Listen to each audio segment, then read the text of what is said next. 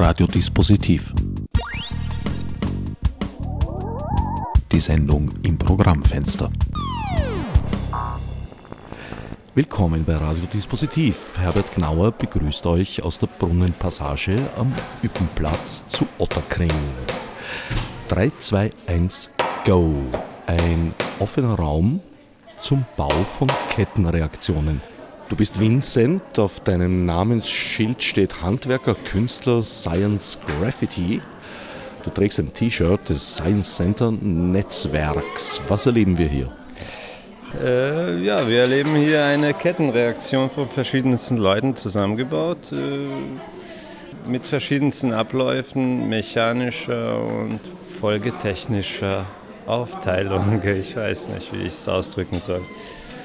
Du bist mir vorgestellt worden als derjenige, der einem alles baut. Ja, teilweise trifft das zu. Dafür würde ich auch engagiert.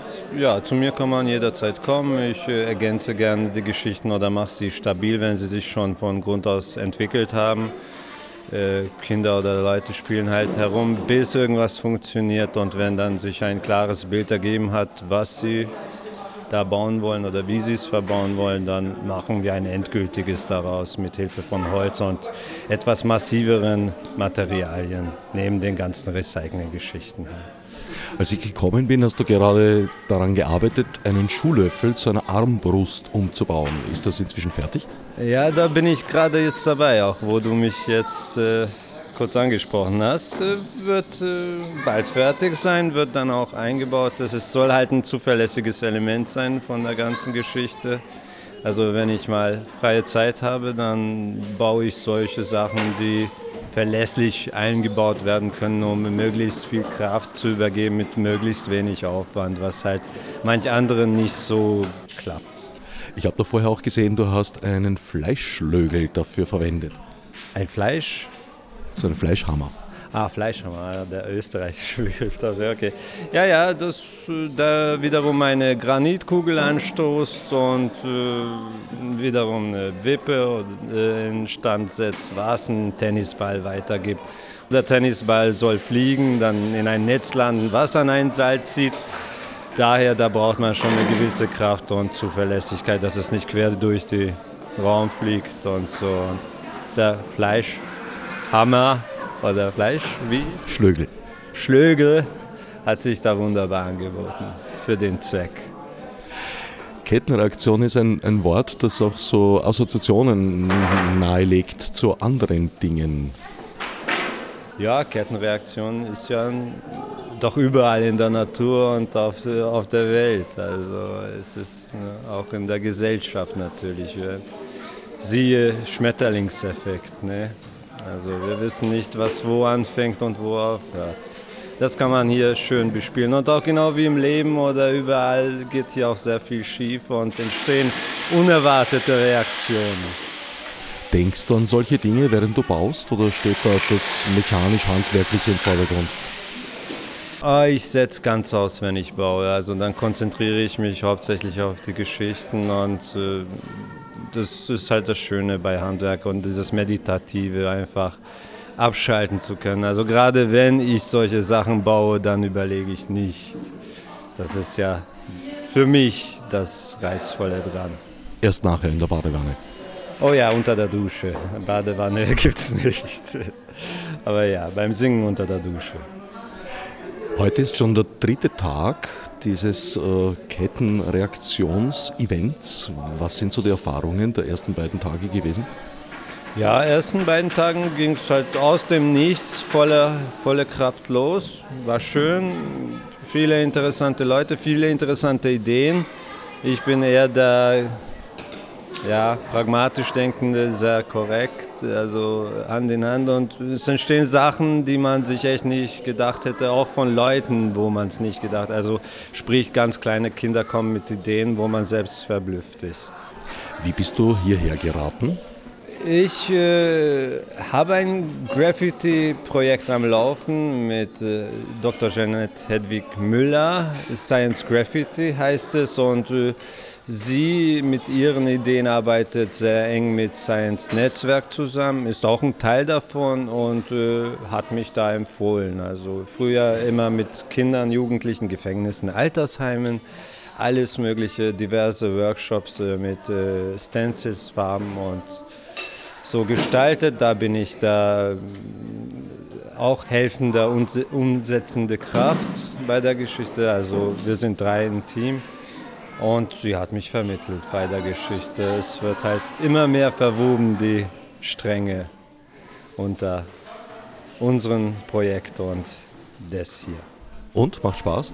Macht Spaß, definitiv. Also es trifft voll meinen Geschmack. Ich fühle mich da zu Hause und fühle mich auch gewertschätzt in dem, was ich mache und mache auch gerne mit, weil es macht Spaß zu sehen, wie sich entwickelt, das Ganze.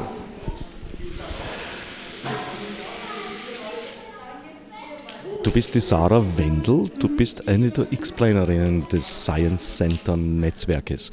Was genau ist deine Aufgabe als X-Planerin? Wir sind hier einfach, um mit den Leuten zusammen zu bauen, um denen vielleicht ein paar Tipps zu geben oder einfach nur andere Fragen zu stellen und dann eben einfach mit denen zusammen hier rumzutüfteln und einfach Spaß zu haben. Das ist eigentlich unsere Aufgabe hier. Heute ist schon der dritte Tag. Wie waren so die Erfahrungen der ersten beiden Tage? Ähm, ja, super. Hat super viel Spaß gemacht. Ich, ähm, wir sind halt nicht dauernd da, sondern kommen immer wieder und das ist immer wahnsinnig spannend, wie sich der Raum auch verändert. Also man geht mal kurz raus und dann kommt man wieder am nächsten Morgen und da sieht auf einmal schon was ganz anderes äh, aufgebaut und das ist wirklich schön. Also ja, ich bin sehr überrascht oder sehr beeindruckt davon, was für eine Kreativität oder wie viel andere Gedanken da hier zum Spiel kommen. Das ist echt sehr schön. Was sind so die Altersschichten, die man hier antrifft? Ach, alles. Ähm, durchweg. Also größtenteils Familien bis jetzt. Ähm, eben ganz viele Kinder, aber auch ähm, Eltern, die dann teilweise richtig das Tüfteln, das Bastelgehen entdeckt haben und dann gar nicht mehr wegzukriegen sind und dann ihre ganzen Ideen äh, perfektionieren wollen. Also es ist echt bunt gemischt. Arbeitest du schon länger fürs Science Center Netzwerk? Nee, das ist mein erster Einsatz. Was machst du sonst? Ich studiere sonst Umweltkommunikation. Umweltkommunikation hat auch viel mit Kettenreaktionen zu tun, denke ich mir. Ja, ein bisschen. Zumindest mit dem vernetzten Denken und wie eben manche Sachen andere beeinflussen können. Oder ja, das auf jeden Fall.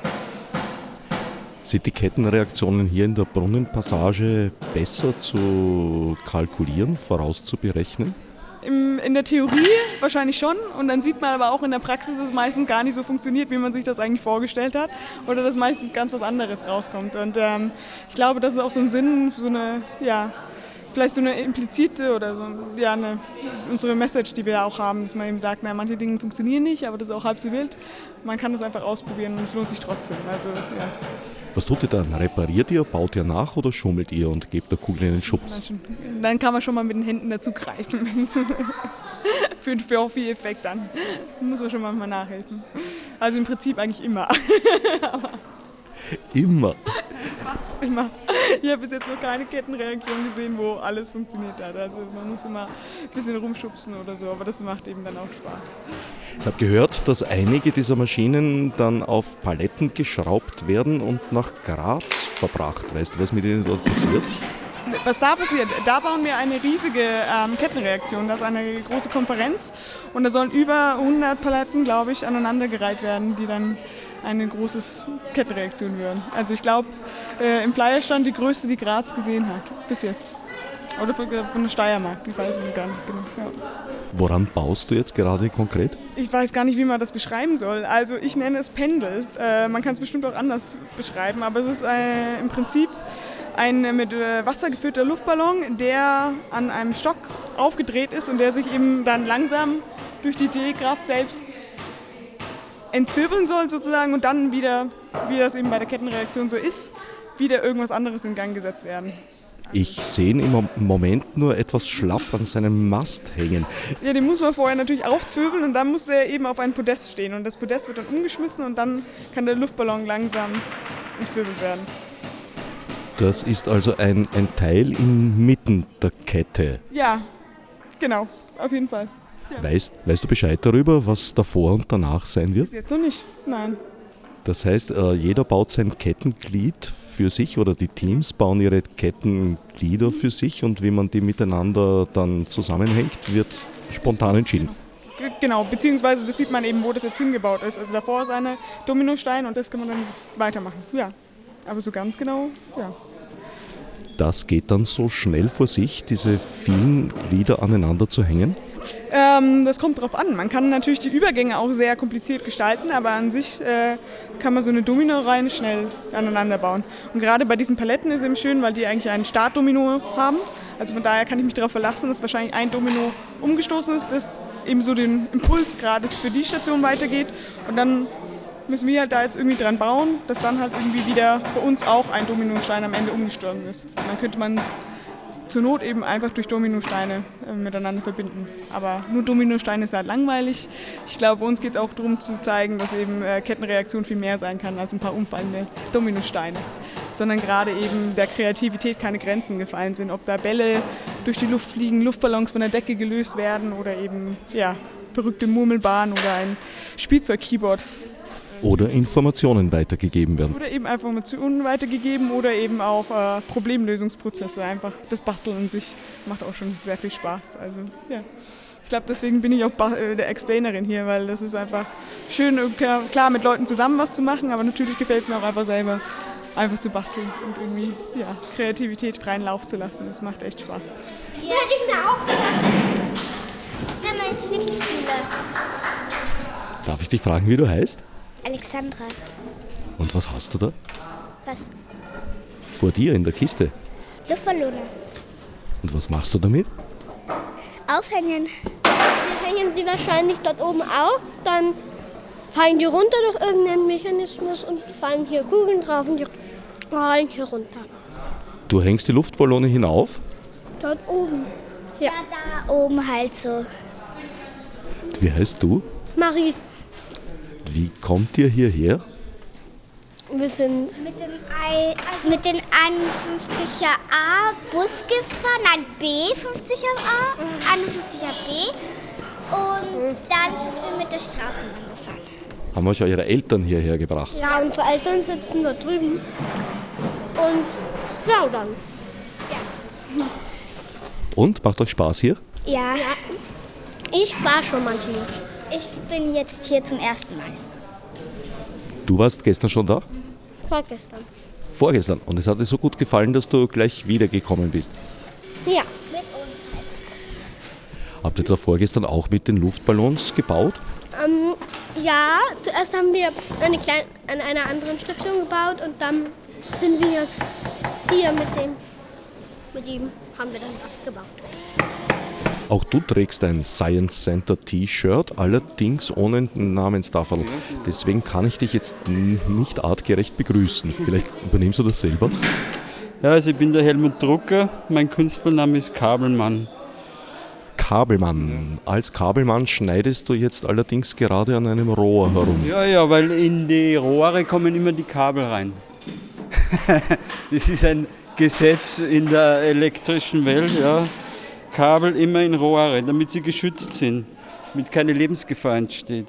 Wem sagst du das? Ich bin ein alter Kabelfreund. Funk ist was für Esoteriker. Ja, genau, ich bin absolut nicht äh, digital, sondern analog. Ich bin ein analoger Typ, ja. Na, aber Funk gibt es auch analog. Bitte? Also Radio zum Beispiel in Österreich ist vorläufig noch ein Analogfunk. Und ich habe so den Eindruck, das wird auch noch eine Zeit so bleiben, was ich ganz gut finde. Okay. So ist es. Was genau baust du da gerade? Also ich baue jetzt am dri im dritten Tag an, an einer Kettenreaktion, wo ich mehr oder weniger der Ideengeber und der Vorarbeiter bin. Ich bin froh, wenn da Leute mithelfen. Ich kann ihnen äh, eigene Anschlussstellen bieten, wo sie ihre eigene Kettenreaktion weiterbauen oder sie können bei mir mitbauen, wie sie wollen. Ja. Und ich mache jetzt gerade meinen Weg fertig. Den anderen Weg habe ich für die da vorne, für den Tisch, wo die kleinen Kettenreaktionen sind. Da kommen von meiner Kettenreaktion kommt eine Kugel da die 10 Meter rüber und die kann dort was auslösen. Und ich arbeite bei meinen Kugeln weiter und die fallen da auf dieses Brett, gehen durch die Nageln durch und ins Rohr hinein. Wie überwindet die Kugel diese 10 Meter? Durch Gefälle. Also auch in einem Rohr? Jawohl. Ohne Kurven, einfach so, geradeaus. Gefälle, ja. Na, das ist ja fast langweilig. Na, das ist überhaupt nicht langweilig. Wenn die Kettenreaktion ja, an Geschwindi Geschwindigkeit abnimmt, ja, dann wird es besonders spannend. Ja. Meine Erfahrung. Und ich bin jetzt seit, wie gesagt, seit, seit ich das weiß, ja, seit acht Wochen beschäftige ich mich im Kopf mit Kettenreaktion und seit drei Tagen praktisch. Kettenreaktion jetzt nur im Sinn des mechanisch-handwerklichen oder auch im übertragenen Sinn? Auch im übertragenen Sinne sowieso ist eigentlich die, das ganze Leben ist eine Kettenreaktion. Kann man schon sagen, oder? Denkst du an solche Dinge während des Bauens? Na, da denke ich nur an mechanische Dinge. Hast du dir einen Plan gemacht, wenn du sagst, du beschäftigst dich seit Wochen damit und improvisierst um den Plan herum oder ist überhaupt schon alles minutiös festgelegt? Ist überhaupt nichts minutiös festgelegt. Also wenn ich sage, ich beschäftige mich seit acht Wochen damit, dann heißt das, ich denke drüber nach. Und ich habe die ersten paar Tage habe ich überhaupt keine Idee gehabt, war mir total fremd und im Grunde mit jedem Tag mehr nachdenken. Irgendwann mal ist mir dann der Knopf aufgegangen, aha, man braucht ja nur einen Schlag, einen Hebel, ein Seil, ein Dings. Man kann alles Mögliche machen, ja. alles in Bewegung setzen. Ich hätte als erstes natürlich an die legendären Dominosteine gedacht. So ist es. Und mein, äh, die, diese Kettenreaktion, ich mag ja nicht meine sagen, weil wir arbeiten ja alle gemeinsam dran. Also unsere Kettenreaktion, die the main thing in these days, da startet mit Dominosteine über eine Rattenfalle. es geht eigentlich darum, einen Impuls zu setzen und dafür zu sorgen, dass dieser Impuls auch auf langen Strecken erhalten bleibt. Es werden Höhen überwunden und ähnliches mehr. Ja, genau, so ist es. Ha, genau so ist es. Ihr befindet euch also gewissermaßen im ständigen Kampf mit dem, ich glaube, es ist der zweite Hauptsatz der Wärmelehre. Mit was für ein Hauptsatz? Der zweite Hauptsatz der Wärmelehre. Na, das ist jener Satz, der uns vor dem Perpetuum mobile bewahrt. Es ja, muss immer Energie verloren gehen. Es muss immer Energie verloren gehen. Deswegen gibt es nichts, was ewig läuft, ohne Energiezufuhr. Ja, ja, meine, letztendlich ist es die Energie, äh, minimaler Stups, aber so vom Theoretischen habe ich mir nicht viel Gedanken darüber gemacht. Wenn ich so jetzt mit dir rede, komme ich gerade drauf. Ich löse einen winzig kleinen Mechanismus aus. Ja? Und der kann durch äh, Raffinessen dann ein schweres Gewicht auslösen und dieses schwere Gewicht hatte dann eigentlich wieder Energie. Viel, oder? Denke ich da falsch? Nicht?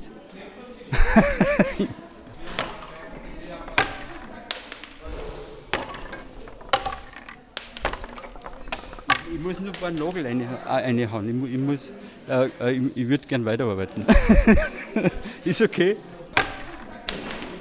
Wir sitzen hier in der Brunnenpassage, wo eifrig an Maschinen gebaut wird. Es sind hier Menschen fast jeder Altersschicht zugange, unter anderem eure Töchter. Wie seid ihr auf die Idee gekommen, sie hierher zu bringen? Meine Tochter war am Montag mit einem Freund hier und war so begeistert, dass sie von 10 bis 15.30 Uhr nicht aus dem Raum zu bringen war. Und darum habe ich mich entschlossen, das noch einmal mit ihr zu machen und habe eine Freundin animiert mitzukommen, weil es der Marie so gut gefallen hat. Genau. Unsere Kinder sind gemeinsam in den Kindergarten gegangen und wir treffen uns immer wieder und das war gerade ein Anlass, dass wir sagen, wir kommen daher. Das heißt, die Kinder sind mit der Information gekommen, dass es das gibt. Woher haben die das erfahren? Ich weiß nicht, woher das das Kind hatte, dass das der Marie gesagt hat, das weiß ich nicht. Ich, die Mama von dem Freund von der Marie ist sehr äh, aktiv in dem Kretzel, darum vermute ich, dass es äh, aus der Ecke gekommen ist. Eine Kettenreaktion. Eine genau. Kettenreaktion, ja. genau. Eine tolle Kettenreaktion, würde ich jetzt mal sagen. Ihr selbst baut nicht mit, ihr schaut nur zu. Wir, wir nutzen die Zeit, um richtig schön zu plaudern, weil wir das schon lange nicht mehr gemacht haben. Und über Kettenreaktionen im Allgemeinen nachzusinnen? Genau, ja. genau. Auch. ja. ja. War jetzt gerade fasziniert, weil da gerade die Kugel durchgeflitzt ist. Durch die ganze Halle nämlich durch. Auf der einen Seite hängt ein Schlauch und der geht durch die ganze Halle, so ein bisschen geneigt. Und da ist jetzt die Kugel durchgefallen und hat relativ lange gebraucht, bis sie wieder rausgekommen ist. Und das war jetzt spannend zu warten, wann sie denn kommt. ein langsamer Impuls. Ja, genau, aber trotzdem spannend. Gerade vorhin habe ich ja gehört, dass die langsam vor sich gehenden Reaktionen überhaupt die spannenderen sind. Seht ihr das auch so? Also für mich ist vor allem spannend hier zu sehen, mit welcher Begeisterung die Kinder dabei sind und wie sie mitzittern, wenn dann die Bahn wirklich in Action ist und ausprobiert wird. Und ähm, ob langsam oder rasche Reaktionen ist mir in dem Zusammenhang dann ganz egal. Einfach schön zu sehen, wie, mit wie viel Begeisterung man bei der Sache sein kann. Also die Reaktion finde ich am allerfeinsten eigentlich. Und auch spannend, welche Sachen verwendet werden, weil es sind unterschiedliche Materialien da, Holz und Plastik und alte Kartons und Luftballone. Und toll zu sehen, was die Leute daraus machen. Ich bin der Christoph.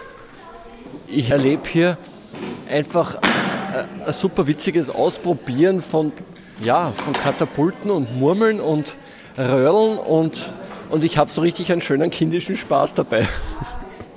Wie ich gelesen habe, das ist da mir gedacht, ah, da muss ich unbedingt herschauen, weil es steht ja für Kinder, Jugendliche, aber auch Erwachsene. Und nachdem ich solche Sachen auch, auch sonst mag, ich dachte, muss ich mir das einfach anschauen und ausprobieren. Ne? Bist also ein Junggebliebener. Es geht hier um Kettenreaktionen. Ja, ja, ja. also ich habe vorhin so eine Kettenreaktion gesehen und das war urigst genial, weil das hat auf der einen Seite von der Brunnenpassage angefangen und ist quer durch den ganzen Raum über mehrere Mechanismen bis zum nächsten Eck von der Brunnenpassage und das war einfach genial. Und ich habe gemerkt, das, das macht richtig Spaß und das ist richtig lustig. Ja. Was ist da passiert? Da sind Bälle gelaufen, es haben irgendwelche Pendel geschlagen ich kann das gar nicht im Detail alles wiederholen, weil das so, weil das so eindrucksvoll war. Aber was, was mir am steilsten beeindruckt hat, ist, ist, ist so Höhenüberwindung. Das ist, was es vom Boden unten bis zur Decke hochgeht, die da doch, was es über drei Meter, schätze ich mal, ist. Quer durch den ganzen Raum und dann die Kugel runter. Ja, und wir sind jetzt gerade dabei, sozusagen einen Tennisball zum Auslösen zu bekommen der wird dadurch ausgelöst, dass, dass durch ein langes Rohrsystem eine Murmel in den Netz fällt und durch dieses ins Netz fallen wird an ein Seil gezogen und dieses Seil löst praktisch unseren Tennis, ja jetzt sehe ich ihn gerade wieder, äh, löst unseren Tennisball aus, der dann wieder woanders durch den Raum läuft. Ne? Ihr macht also Konstruktionen, so wie sie euch gerade einfallen, oder bist du mit einem Plan hierher gekommen, was du bauen möchtest? Nein, komplett ohne Plan, also planlos. Ich bin her und mir dachte, ich lasse mich überraschen und habe äh, die, die das da betreuen, äh, gefragt und die haben gesagt, ja, ja, schau, da gibt es eh zwei junge Männer, die, die da gerade was tun und vielleicht magst du dich mit denen zusammentun und jetzt sind wir da zu dritt und, und werken da zu dritt und haben eben diesen, diesen Tennisball-Kippmechanismus gemeinsam gebaut mit einer Röhre und jetzt sind wir gerade am Weiterbauen und schauen, wo das da jetzt weitergehen kann. Ne? Hat Kettenreaktion für dich auch noch eine weitere Bedeutung, so als Metapher? Nachdem alles miteinander zu tun hat, irgendwie so ne, im, im Leben, äh, ist, du stößt, so wie hier, du stößt wo und schaust, wie es woanders weitergeht. Und das, das geht bis zu den aktuellsten brisanten Dingen, politische Moment, bis zu zwischenmenschlichen, denke ich mal. Ja, Kernreaktion ist mir auch dazu, Kettenkernreaktion ist mir dazu jetzt auch gerade, wenn du danach fragst, durch den Kopf gegangen. Ne? Mir gegenüber sitzen Barbara Streicher, Geschäftsführerin des Vereins Science Center Netzwerk, und Heidrun Schulze, Projektleiterin. Im Hintergrund wird eifrig gehämmert, gebohrt, gesägt und einiges mehr. Worum geht es hier? Es geht hier darum, kreativ zu sein, etwas gemeinsam zu bauen, zu erfinden, was einen Impuls weiterträgt. Egal, ob es jetzt durch eine Murmel ist, durch eine komplizierte Konstruktion, äh, bei der eine, ein Ball weiter transportiert wird, durch elektronische Schalter, die umgelegt werden, Dominosteine, die umfallen. Es wird in die Höhe gebaut, in die Breite gebaut. Der ganze Raum wird erfüllt von einer großen Kettenreaktionsmaschine. Der Verein Science Center Netzwerk veranstaltet viele Aktionen, die Wissensräume und einiges mehr. Im Mittelpunkt steht immer, dass etwas gebaut und, und sozusagen mit den Händen begriffen wird. Also das mit den Händen begreifen ist ganz wichtig. Ähm, es kann etwas gebaut werden, es können aber auch Experimente gemacht werden. Äh, wichtig ist, dass es nicht um Vorträge geht oder um Text lesen, sondern einfach tun und zupacken und sich mit äh, Phänomenen und Fragen, die man selber mitbringt an Wissenschaft und Technik, wirklich hands-on auseinanderzusetzen und so auf Dinge draufzukommen, auf Lösungen oder auf die nächste Herausforderung. Das Spannende ist, dass es immer selbstgestellte Herausforderungen sind. Also nicht wie in der Schule, wo man etwas abarbeiten muss oder wo es nur eine richtige Lösung gibt, sondern hier ist Kreativität gefragt und wirklich das selbst schauen, was interessiert mich jetzt eigentlich und dem nachgehen dürfen, lernen dürfen. Weil du die Wissensräume angesprochen hast, ähm, da geht es eigentlich auch darum, dass es sind Räume, die ein vielfältiges Angebot bieten und Besucher, Besucherinnen können einmal einfach eintreten und herumschauen und dann schauen, was sie anspricht, welche Themen, welche Ausstellungsstationen, welche Materialien und nach eigenem Tempo und Interesse den Nachmittag dort verbringen, den ganzen Tag oder auch nur zehn Minuten und dann wieder was anderes tun. Wir möchten alle äh, sozialen Gruppen ansprechen oder sehr unterschiedliche soziale Gruppen. Ähm, zunächst einmal lokale Bevölkerung, so wie in den Wissensräumen, wo wir äh, für zwei, drei Monate in ein bestimmtes Grätzl gehen und ähm, dort einmal die Menschen, die rundherum wohnen, ansprechen. Äh, das sind Menschen allen Alters und äh, jeden Geschlechts und auch mit jeglichem Bildungshintergrund und sprachlichen Hintergrund, kulturellen Hintergrund. Das heißt, wir sehen es auch als, als Begegnungsraum. Es sind keine einschlägigen Angebote nur für bestimmte Gruppen, sondern uns geht es um die äh, Mischung und Begegnung äh, vielfältiger Menschen. Das Science Center Netzwerk steht ja nicht für sich allein, sondern wie der Name schon sagt, ist Teil eines Netzwerkes, das eigentlich sogar global agiert, wenn ich nicht irre.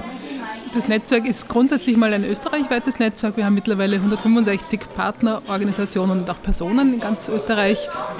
All denen ist interaktive Vermittlung von Wissenschaft und Technik auf diese spielerische, selbstbestimmte Weise ein Anliegen. Wir sind natürlich auch international vernetzt. Wir werden im Juni eine große internationale Konferenz in Österreich ausrichten dürfen, die Excite-Konferenz. Das heißt, wir stehen im Austausch, um dieses Lernen wirklich global zu begreifen. Ist es auch für euch ein Experimentierfeld zur Entwicklung neuer pädagogischer Konzepte? Auf jeden Fall. Es ist auch kein, äh, keiner dieser Wissensräume zum Beispiel oder auch diese offene Werkstatt wie die andere. Das heißt, es äh, verändert sich durch die Menschen, die hereinkommen, durch die Aktivitäten, die wir haben und was einfach an einem Nachmittag passiert, an der Dynamik. Und äh, wir lernen da wahnsinnig viel für unsere Vermittlung und für unsere äh, didaktischen, pädagogischen Ansätze. Grundsätzlich geht es einfach darum, positive Lernerlebnisse zu schaffen. Dazu wissen wir schon, dass es äh, mal die persönliche Beziehung braucht, das Gesehenwerden. Ähm, und wir glauben auch, dass es eine, eine gewisse Offenheit braucht und einfach nur ein, eher ein Coaching und eine Begleitung und Unterstützung als das Vorgeben von Lernzielen oder von nächsten Schritten. Und deswegen planen wir oder gestalten wir die Aktivitäten grundsätzlich sehr, sehr offen. Lassen viel Spielraum für die Besucherinnen, ihre eigenen Sichtweisen, ihre eigenen Fertigkeiten und Interessen einzubringen. Und das Wichtigste ist natürlich immer, ihnen das zuzutrauen, dass sie das auch erreichen werden, sie durchaus auch scheitern zu lassen, das Erleben, wie ist es, etwas zu versuchen und das geht beim ersten Mal nicht auf, beim zweiten Mal, beim dritten Mal nicht aus, aber auf einmal geht es, dann ist der Effekt auch von Selbstbewusstsein nochmal größer, als wenn es schon so vorbereitet ist, dass es eh funktionieren muss. Ich kenne euch ja vor allem eben von den Wissensräumen. Das sind, wie du schon vorher gesagt hast, eher längerfristige Projekte. Also es sind zumindest mehrere Wochen, manchmal sogar mehrere Monate. Dieses Projekt hier dauert nur eine Woche. Das ist ein praktisch ungewohnt kurzes Format. Ja, wir wollten auch bewusst experimentieren mit dem Format Wissensraum. Es ist schon ein sehr mobiles Format mit diesen Pop-up-Räumen. Ähm, und gleichzeitig wollten wir schauen, ob es nicht auch noch mobiler geht und auch äh, die Kooperationen, die schon durch die Wissensräume entstanden sind mit verschiedensten Organisationen im jeweiligen Grätzl, ähm, einfach auch auf andere Ebene fortsetzen. Das heißt, nicht den Leerstand nutzen, sondern Räume der Kooperationspartner vorübergehend zu nutzen. Und auch damit die Community anzusprechen, die sonst vielleicht in diesen Raum hineingeht. Ähm, ja, von dem her ist es wiederum ein, ein neues Format, wo wir viel lernen wollen und mitnehmen für die nächsten Standorte. Du kommst ja aus der Pädagogik und hast dich längere Zeit mit pädagogischen Ansätzen in, in Zusammenhang mit Entwicklungskooperation auseinandergesetzt. Ähm, ja, das betraf eher den, den Bereich der formalen Schulbildung. Das ist ein ganz anderer Ansatz natürlich. Äh, was für mich spannend ist, ist zu sagen, es ist nicht entweder oder. Es ist nicht die Schulbildung allein notwendig oder böse und unzulänglich, wie es jetzt vielfach diskutiert wird, und außerschulische informelle Bildungsangebote sind das einzig wahre, sondern es ist mehr ein sich ergänzen. Das heißt, ähm, Unsere Räume sind natürlich Freiräume, um etwas auszuprobieren, was im schulischen Kontext vielleicht jetzt nicht geht. Vielleicht kann man aber darüber nachdenken, auch da mehr Hands-on-Geschichten zu machen. Also ein Beispiel aus diesen Projekten damals war, es ging um äh, die Verbesserung der Tourismusschulausbildung in Südosteuropa. Ähm, da ging es auch um Schulküchen und dort war die Einrichtung einfach so, dass es einen Herd gab und der Lehrer oder die Lehrerin einfach gekocht hat und alle anderen haben zugeschaut. Und ein Ansatz war dann natürlich, so viele äh, Küchenzeilen zu machen, dass alle Schüler und Schülerinnen kochen konnten. Das war auch schon damals ein Schritt. Lief nicht unter Science Center Aktivitäten, aber es war doch klar, okay, es braucht dieses Hands-on und dieses selber tun, um wirklich äh, den Lernerfolg zu haben, den wir auch hier, oder auch das, das Lernerlebnis eigentlich. Es geht ja nicht nur um den Erfolg, es geht sehr viel um den Prozess. Also kein Frontalkochen, so genau. auf Unterrichtstermini übertragen. Ja. Absolut. Du hast es vorher schon erwähnt, ihr habt eine lange Liste von Partnern, das sind Institutionen, das sind Firmen, das sind aber auch Einzelpersonen. Darunter ist die Pädagogische Hochschule. Gibt es da Rückflüsse von euren Erkenntnissen oder wie spielt sich diese Zusammenarbeit ab? Absolut. Die Pädagogische Hochschule äh, ist natürlich in der Lehrkräfteaus- und Fortbildung tätig. Eine Kooperation, die, die wir sehr stark haben mit verschiedenen pädagogischen Hochschulen, ist, dass wir Fortbildungen anbieten für Lehrkräfte. Und zwar nicht in dem Sinn, dass wir einzelne Aktivitäten zum Nachkochen quasi anbieten, sondern dass wir ihnen die Prinzipien, sie die Prinzipien eigentlich erleben lassen und sie damit in die Lage versetzen, das auch selbst auf ihre jeweiligen Themen anzuwenden und dass sie selbst Feuer fangen. Hier erleben wir gerade, wie mehrere Maschinen gebaut werden von Teams unabhängig voneinander, die sozusagen einzelne Kettenglieder sind, die in irgendeiner Form einen Impuls aufnehmen und weitergeben können. Am Schluss des Tages werden die dann zusammengehängt. Das Spannende ist auch, dass Dinge vom Vortag stehen bleiben können. Das heißt, sie werden verbessert durch andere Leute. Also das ist ein neuer Aspekt der Kooperation, nicht nur zu schauen, wie lassen sich die einzelnen Elemente miteinander verbinden, sondern traue ich mich auch, etwas, was jemand anderer gemacht hat, fortzusetzen, Innovation hineinzubringen. Eigentlich lernt man hier den Innovationsprozess, durchaus auch mit all den Prozessen von bei den anderen was abschauen, eine gute Idee haben, sie weiterzuentwickeln, sie weiter zu testen, immer wieder zu testen, ob das alles auch an der richtigen Stelle steht, damit die Murmel wirklich dorthin fällt, wo sie hin soll. Das ist gar nicht so trivial und braucht auch Geduld. Es darf also an den Maschinen anderer weitergebaut werden. Das stellt natürlich das Urheberrecht sehr in Frage, was mir äußerst sympathisch ist. Ja, genau, eine offene, unlizenzierte Form der, der Bildungsangebote, ja. Wie ich im Zug meiner umfangreichen Recherche herausbekommen habe, werden einige dieser Maschinen auf Paletten montiert und nach Graz verbracht. Was wird denn dort mit ihnen geschehen? Dort werden sie eingebaut in eine weitere große Kettenreaktionsmaschine, die während der großen Konferenz, die wir in Graz, internationalen Konferenz, die wir in Graz im Juni veranstalten, vor allem am 7. Juni wird da weitergebaut. Das heißt, es werden Elemente aus ganz Österreich zusammengetragen von verschiedensten Partnern, von Schulen, von wissenschaftlichen Einrichtungen, die alle ihren eigenen Mechanismus haben.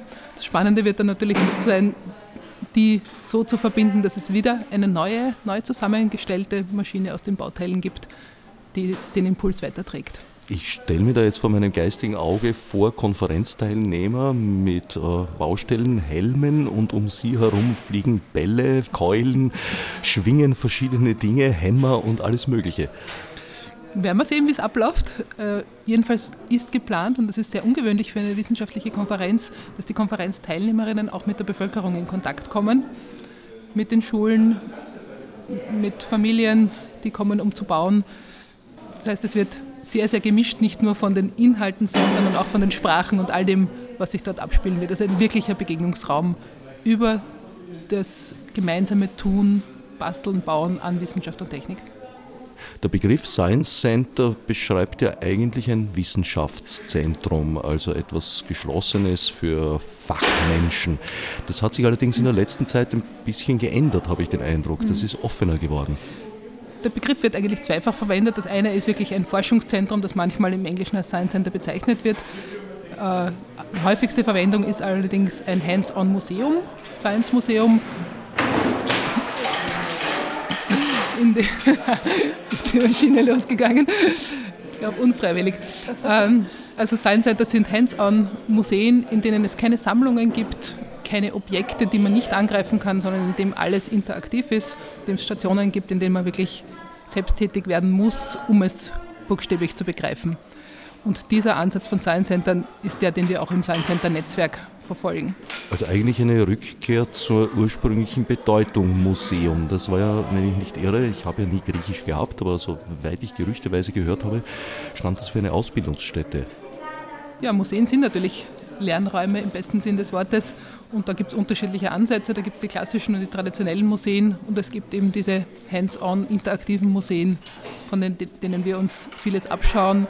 Nur gehen wir mit unseren offenen Lernsettings darüber hinaus, weil wir wirklich ganz, ganz flexibel sein können. Wie finanziert sich das Science Center Netzwerk? Das Science Center Netzwerk ist vielfältig finanziert, einerseits durch öffentliche Gelder, durch Ministerien, auch durch die Stadt Wien, durch Sponsoren aus der Wirtschaft, die uns ermöglichen, diese Konzepte wirklich weiterzutragen, auszubauen und vor allem auch das Netzwerk dabei zu begleiten, das Rad nicht immer neu zu erfinden, sondern wirklich voneinander und miteinander zu lernen. Schirmfrau des Science Center Netzwerks ist die Gattin unseres scheidenden Bundespräsidenten Margit Fischer. Ja, sie ist von Anfang an ganz begeistert von dieser Idee. Science Center hat die auch mehr oder weniger nach Österreich gebracht, schon in den 90er Jahren und ist von Beginn an des Science Center Netzwerks ganz, ganz aktiv dabei. Das heißt, sie ist nicht nur die Schirmherrin, sondern sie ist wirklich die Gründerin und ganz aktiv dabei. Sie ist auch gerade hierher in die Brunnenpassage gekommen. Die Brunnenpassage ist ja eigentlich eine Institution, wo ich mir schon seit langem denke, ihr müsstet irgendwann einmal zusammenkommen. Ist das die erste Zusammenarbeit? Ja, ich glaube, das ist jetzt die erste Zusammenarbeit, aber das haben wir uns auch schon lange gedacht. Wir waren ja mit dem ersten Wissensraum schon einmal ganz in der Nähe. Also insofern, da haben wir schon kooperiert. Wir haben leihweise Materialien bekommen, die wir für diesen sehr provisorischen ersten Wissensraum, der in einer alten Konservenfabrik äh, auf der Otterkringer Straße war, gut brauchen konnten, um die dort noch stehenden Maschinen abzudecken. Ähm, ja, und jetzt hat es sich endlich ergeben. Nach äh, einigen Überlegungen, was man machen könnte, ist es ideal, diesen Raum so zu nutzen. Es gibt ein irrsinnig schönes Licht, der hat auch einfach schon die Atmosphäre einer Werkstatt, wo man hineinkommen kann und eigene Ideen verwirklichen kann. Und äh, wir bringen jetzt halt die Kettenreaktionsexpertise mit und das Material dazu. Die Autoreifen sehe ich gerade auch. Wie weit spielt hier die Kettenreaktion als Metapher eine Rolle? Natürlich kann man es als Metapher lesen und sagen, das, was wir mit unseren Aktivitäten bewirken wollen, ist eine Kettenreaktion nicht nur in einer, in einer Kette, sondern eigentlich eine, die sich verzweigt, so wie sie hier auch in der Brunnenpassage ist und in viele Richtungen wirksam wird, ins Bildungssystem hinein, ins Innovationssystem hinein, in die Gesellschaft hinein, um da ein neues Bild vom Lernen auch zu vermitteln. Und wenn das nicht nur linear geht, sondern wirklich verzweigt und in viele Richtungen, dann haben wir unser Ziel erreicht. Und wie im wirklichen Leben auch, ist, glaube ich, der Verlauf der Kette nicht immer so leicht kalkulierbar. Genau, man muss auf ähm, flexibel reagieren auf das, was reinkommt, auf die Menschen, die sich beteiligen, auf die Dinge, die sich vielleicht im Außen verändern und den Gedanken einfach mittragen. Also es spielt doch die Kettenreaktion im zwischenmenschlichen Bereich eine Rolle. Äh, ja, es geht auf jeden Fall um äh, Teamarbeit, um zu schauen, was machen die einen an der einen Station, wie schließt es an oder wie kann ich anschließen an das und sich irgendwo abzusprechen, zu überlegen, kann man das jetzt gemeinsam lösen. Ähm, das, ist, das ist ein ganz wichtiger Aspekt bei all unseren Aktivitäten. Also die Leute lernen einander hier in aller Regel erst kennen. Ganz unterschiedlich. Manche kommen vielleicht mit dem besten Freund, der besten Freundin oder bringen eine größer werdende Gruppe mit. Äh, die meisten lernen sich hier wahrscheinlich kennen. Genau. Wie war das, die Erfahrung bei den Wissensräumen? Haben sich da Stammkunden und Kundinnen herausgebildet? Ja, es gibt immer wieder dann äh, Gruppen von Kindern, die sofort zu Stammpublikum werden und dann auch Erwachsene mitbringen oder wie es sich so im Schneeballsystem herumspricht, äh, immer neue Besucherinnen dann auch anziehen.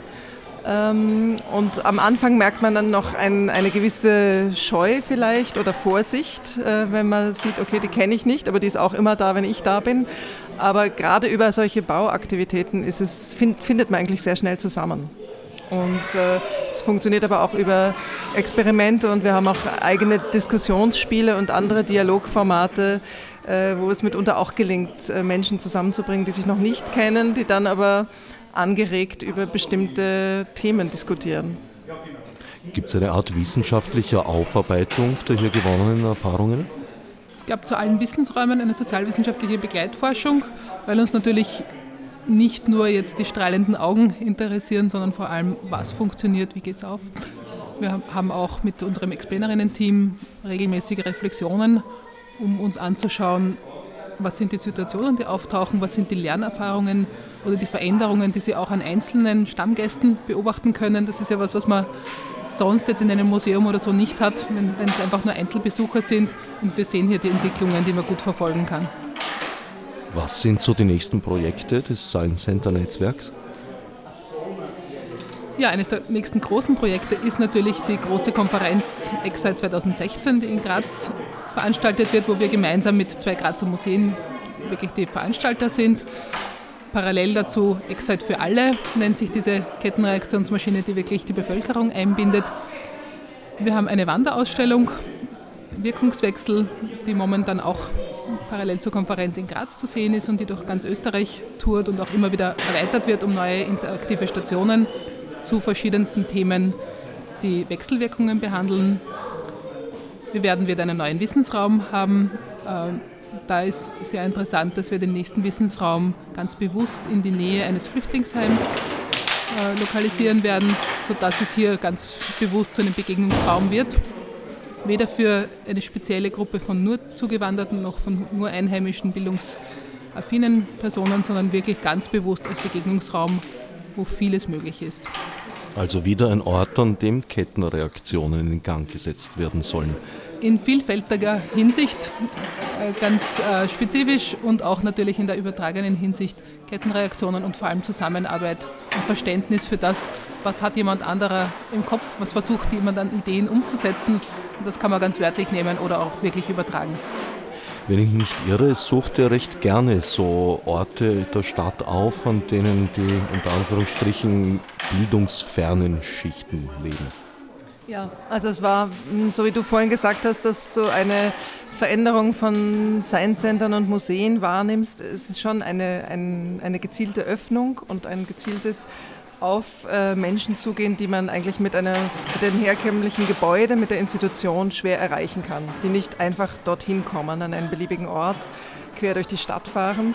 Und äh, unser Ansatz war eigentlich, möglichst viele von diesen Zugangsbeschränkungen, von den Barrieren abzubauen, die zum Beispiel Menschen mit, äh, ohne, ohne formale Bildungsabschlüsse haben oder mit unterschiedlichen Sprachhintergründen äh, die keinen Zugang haben zu den Informationen über Bildungsangebote und Kulturangebote in der Stadt, die keine Eintritte zahlen können und so weiter und so weiter. Das heißt, wir gehen bewusst in Bezirke, wo es wenig Infrastruktur gibt an Wissenschaft und kulturellen, wissenschaftlichen und kulturellen Einrichtungen und wo ein hoher Prozentsatz von Menschen lebt, die man normalerweise nicht im Museum antrifft.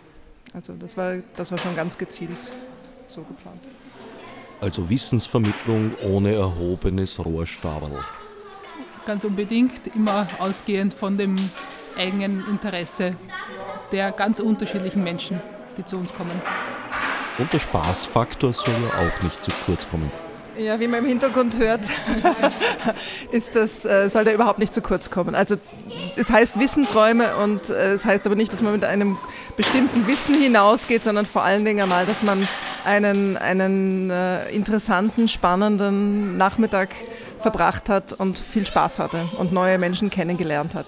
Das ist auch ein, ein Teil von Niederschwelligkeit.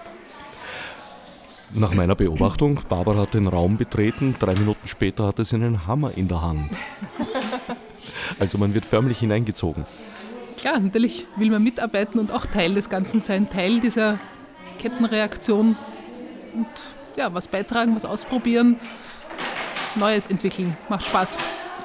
Also Niederschwelligkeit in Bezug auf Wissenschaft und Technik ähm, spricht, glaube ich, viele Menschen an, weil es ja, sobald man sagt, es geht um Mathematik oder es geht um Physik, merkt man schon, wie sich irgendwie Schultern hochziehen oder irgendwie Verkrampfungen entstehen, weil ganz viele Menschen von sich äh, das Selbstbild haben, dass sie nicht viel wissen oder nicht genug wissen, um sich dann damit beschäftigen zu können. Und auch da geht es darum, wenn man einen Hammer in die Hand nimmt und einfach mal auf ein paar Nägel haut und es merkt, es kann jetzt nichts Schlimmes passieren, und ich kann das auch nochmal noch mal probieren und das ist ganz selbstverständlich, dass man Dinge mehrfach ausprobiert äh, verliert man auch ein bisschen, glaube ich, diese Scheu und auch die Ehrfurcht vor den Begriffen Wissenschaft und Technik und allem, was damit so in unseren Gesellschaften verbunden wird. Also im besten Fall lösen wir Erlebnisse aus wie, das habe ich mir nicht zugetraut und eigentlich macht mir das total Spaß. Gilt das auch für euch? Ja, das gilt auch für uns. Also ich von mir kann sagen, ich bin auch eine äh, Quereinsteigerin, was jetzt so die wissenschaftlichen, den wissenschaftlichen, technischen Hintergrund angeht oder den naturwissenschaftlichen Hintergrund. Ähm, und eines meiner schönsten Erlebnisse war wirklich auch ein Workshop, wo ich selber reingeschnuppert habe, wo es um sehr einfache äh, Stromkreise ging, also die einfach zu bauen ohne besondere Anleitung und äh, nach einem ersten Zögern, ob das eh nicht gefährlich ist, ähm, das auch geschafft habe und das, ich war irrsinnig stolz, ja, weil das schon so, eine, so, ein Ding ist, was ich mir normalerweise nicht zugetraut hätte. Um, ja, und also das wirkt auf jeden Fall. Wenn man es selber tut, man kommt sofort in diese Haltung, ich probiere es einfach. Ich probiere es einmal aus. Ja, ich bringe meinen naturwissenschaftlichen Hintergrund mit, aber das ist natürlich, wenn man aus der Wissenschaft kommt, sehr fachspezifisch was hier möglich ist, ist das auszuweiten in alle anderen Disziplinen und zu übertragen und auch das Handwerkliche. Ich habe zu Hause meine Werkstatt, aber es ist trotzdem lustig, das gemeinsam mit anderen zu tun. Heidrun kommt aus dem sozialwissenschaftlichen Bereich. Du kommst aus welcher Naturwissenschaft? Aus der Molekularbiologie ursprünglich deine Werkstatt daheim würde ich ganz gern mal sehen. Die ist nicht molekularbiologisch, sondern ganz eine klassische Werkstatt, aber es macht mir einfach Spaß, Dinge zu entwerfen, Dinge selbstständig zu tun und nicht immer jemanden von außen zu brauchen. Was hat dich bewogen, von der Molekularbiologie in die große, weite Welt zu gehen? Ähm, ich wollte vor allem äh, mein Wissen nicht nur für mich und für einen kleinen Kreis behalten, sondern mehr Leuten erzählen können, wie spannend wissenschaftliches Arbeiten ist, unabhängig davon, welches Thema das ist. Insofern ist es ein logischer Schritt gewesen, von der wissenschaftlichen Forschung dann in die Wissenschaftskommunikation zu gehen. Schau, wir haben so viele Luftballone aufgeblasen. Es sind noch mehr als vorher. Ja, so viele. Sind welche dazugekommen? Ja, sind welche. Ah! Ja, und meine und die sind schon ein bisschen zu viel. Glaube ich auch. Ja. ja. Die habt ihr mit dem Mund aufgeblasen oder mit einer Pumpe? Mit dem Mund. Mund. Der hier ist vom Montag. Also manche sind einfach die, die noch rumgelegen sind. Haben aber die meisten sind mit dem Mund von uns aufgeblasen. Ja, die Sie meisten. vorgeblasen, ich kann noch nicht so. ich habe als erstes so gemacht. Darf ich? Dann hat sie so gemacht. Und dann sind wir zu Mama gegangen und, und sie hat dann einen Knoten gemacht.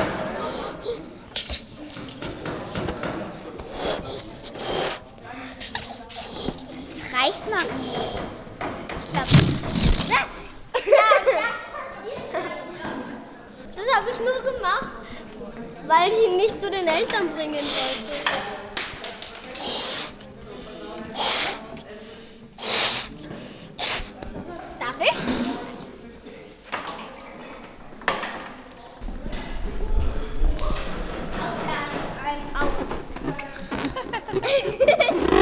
Darf jetzt den Knoten machen. Bitte schön. Dankeschön. Und jetzt? Jetzt geben wir ihn rein zu unserer Fund. Zu, sozusagen zu unseren anderen Luftballons. Also so ganz unbeteiligt, wie ihr vorher behauptet habt, seid ihr doch nicht.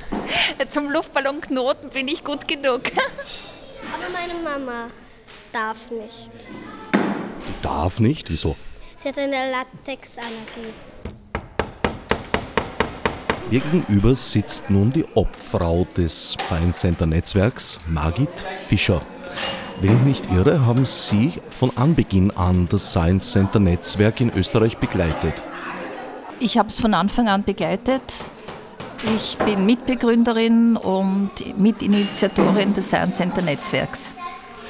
Wir sind ein Verein und wir haben österreichweit über 160 Partner, die selbstständig arbeiten, aber sich regelmäßig unter der Ägide des Netzwerks, des Vereins Science Center Netzwerk zum Gedankenaustausch und zum Fortbildung treffen.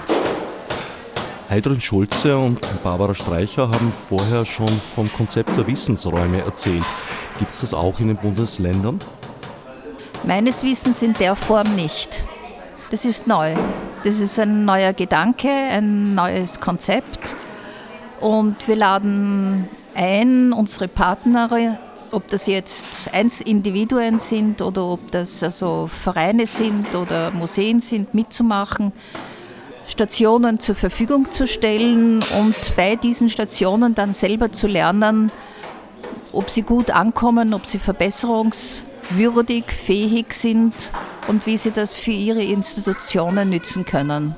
Sie sind heute in Begleitung zweier junger Menschen hier. Meiner Enkeltöchter. Haben die schon Erfahrungen mit Wissensräumen und anderen Aktivitäten des Science Center Netzwerks? Ja, ja. sie sind kleine Versuchspersonen, die das gerne annehmen und Juhu schreien, wenn ich sie einlade, mit mir wieder wohin zu gehen verkriechen sich nicht im letzten Winkel und sagen, na Omi, ich würde lieber ein Eis essen gehen? Nein, nein, sondern sie freuen sich echt, wenn sie wieder experimentieren oder basteln gehen können und wenn man ihnen dann zuschaut, wie sie sich dann vertiefen und auch weg sind, alles andere um sich herum vergessen und sich wirklich intensivst auf ein Experiment konzentrieren können. Vor einigen Wochen hat das Science Center Netzwerk ein Jubiläum gefeiert. Ja, wir haben zehnjährigen Bestand gefeiert. Es sind sehr, sehr viele Partnerinnen und Partner gekommen. Wir hatten auch eingeladen äh, die Geschäftsführerin der Excite, der Dachorganisation, die sehr gerne zugesagt hat. Vor allem auch, weil das Konzept unseres Netzwerks etwas ganz Neues ist und viele Möglichkeiten bietet, neue Zugänge zu einem Lernverhalten, zu einem individuellen Lernverhalten zu ermöglichen. In welchen Ländern gibt es bereits ähnliche Institutionen? Soviel ich weiß, in keinem. Wir sind wirklich neu. Soviel ich weiß, sind wir in, in, dieser Konzeption einzigartig. Es gibt einzelne Personen, die individuell experimentell in diese Richtung arbeiten, aber nicht als Institutionen. Welche konkreten Projekte stehen ins Haus? Zu schauen, dass wir im Herbst wieder einen großen Wissensraum präsentieren können, der womöglich auch ermöglicht, dass junge Flüchtlinge ihre Fähigkeiten dort zeigen können und damit auch zeigen können, sie können etwas und vielleicht auch da über diesen Weg einen Anschluss in unserer Gesellschaft finden. Und auch, dass sie in Kontakt kommen, in einen wirklich einen zwischenmenschlichen Kontakt mit Österreicherinnen und Österreichern. Ich will ganz bewusst einschließen und verbinden. Das ist so, wie ich als Vorsitzende also wirklich sehr großen Wert darauf lege, dass wir keine Dachorganisation sind, die also dem, den anderen etwas vorgeben. So will ich auch nicht unseren Besucherinnen und Besuchern etwas vorgeben. Ich möchte, dass wir möglichst offen arbeiten, dass alle, die zu uns kommen, ob sie jetzt in Österreich geboren sind oder erst seit einer Woche in Österreich sind, miteinander kommunizieren können und Spaß miteinander haben und dass da mehr entstehen kann. Alle Stationen bereit? Wer macht den Countdown? Müssen wir zusammen machen. Alle zusammen? Ja. Soll ich das einmal erklären oder soll ich gleich starten? Unbedingt erklären. Unbedingt erklären, okay. Also die Dominosteine, Die Dominosteine fallen um, auf die Rattenfalle drauf. Die Rattenfalle gibt den Kanister frei. Der Kanister fällt auf diesen Hebel. Der Hebel zieht den Bolzen raus. Die Eisenkugel rennt da, drückt das Brett runter und diese Schnüre lösen oben äh, Zapfen aus, wo dann die Bälle in zwei Richtungen laufen und die Luftballone in die Luft schweben. Aus. Gut, Start. Drei. Ah ja, das Nagelbrett. Nagelbrett, Nagelbrett ist noch in Arbeit. Trotzdem, die Kugeln fallen auf eine Yogamatte, werden abgedämpft und, und rieseln durch Nagelsieb durch und münden in ein Rohr und dann ist es aus. Und da drüben, das geht dann weiter? Das geht weiter und ist mit der anderen Station leider noch nicht verbunden. Das machen wir morgen. Also, drei, zwei, eins, go!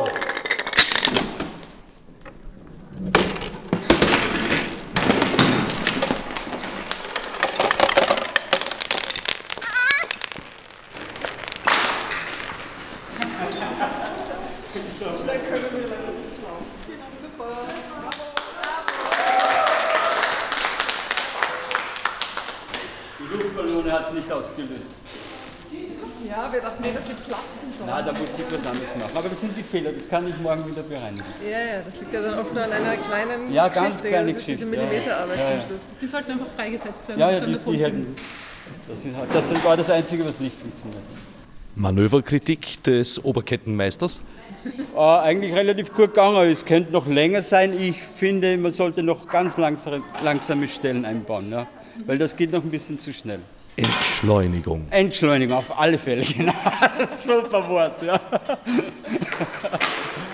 Mit diesem Höhepunkt des heutigen Tages, der ausgelösten Kettenreaktion, verabschiede ich mich aus der Brunnenpassage.